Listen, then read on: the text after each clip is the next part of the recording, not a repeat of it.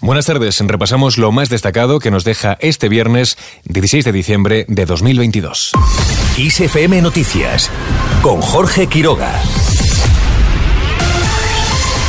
Feijóo considera menos grave la votación del Parlamento en 2017 que la reforma penal. El líder popular ha denunciado que tanto el gobierno como el PSOE insultan a los jueces y también a los magistrados y permiten, dicen, una victoria más del independentismo. Lo califica como un día negro para la democracia española. Lo que ha ocurrido ayer en el Congreso de los Diputados acredita que estamos ante un día negro de la democracia española.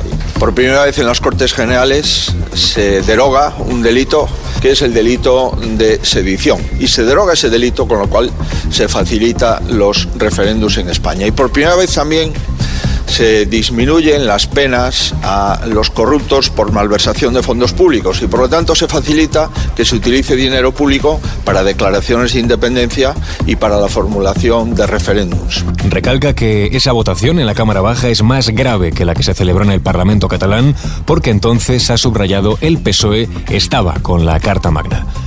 Por su parte, Arrimadas acusa a Sánchez de imitar el golpe del 1 de octubre en Cataluña.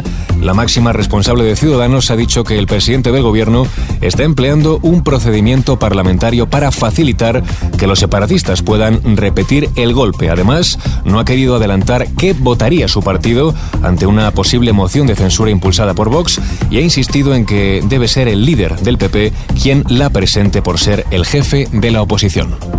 No se ha agotado el plazo para que Feijóo presente la moción de censura. No se ha agotado el plazo. Por lo tanto, nosotros no vamos a tirar la toalla. Vamos a seguir pidiéndole al líder de la oposición que ejerza como líder de la oposición.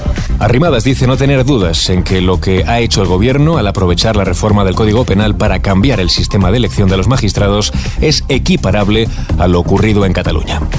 Al margen de este asunto, Per Aragonés abre camino para lograr un referéndum acordado. El presidente catalán contempla abordar una reforma de la Constitución para hacerlo posible. Sin embargo, ha evitado especular sobre si estaría abierto a celebrar uno de carácter unilateral si el acuerdo no fuera posible. Seguimos en Extremadura. El gobierno acelera las ayudas por las inundaciones. La ministra de Hacienda, María Jesús Montero, asegura que el Ejecutivo, en colaboración con el resto de administraciones, tratará de hacer llegar lo antes posible la ayuda económica a la comunidad extremeña por la borrasca. Además, ha dicho que será declarada zona catastrófica. Vamos con más cuestiones. La luz sube mañana casi un 17%. El precio llegará a los 187 euros el megavatio hora, su valor más alto de la semana. Excluyendo el ajuste, el tramo con el precio más alto será de 7 a 8 de la tarde con 153 euros y el más bajo de 110 euros se dará entre las 3 y las 4 de la tarde. Seguimos ahora en clave internacional. Rusia lanza su noveno ataque masivo de misiles contra Ucrania. Casi 80 misiles han sido dirigidos a territorio ucraniano, incluidas las ciudades de Kiev y Kharkov. 16 de ellos han logrado impactar contra infraestructuras del país y más del 50% de la red eléctrica está severamente dañada.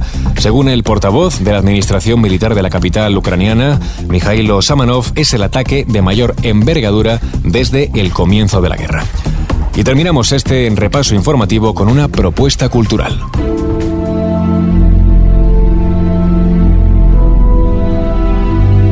Museo Nacional Thyssen-Bornemisza abre su canal en YouTube, un espacio donde permitirá a los usuarios de todo el mundo descubrir siete de las obras más icónicas de su colección permanente desde dentro, como es el caso de Santa Catalina de Caravaggio y donde hace un análisis del pigmento azul a lo largo de la historia del arte. Con este último apunte lo dejamos. Víctor Álvarez estuvo en el control de sonido.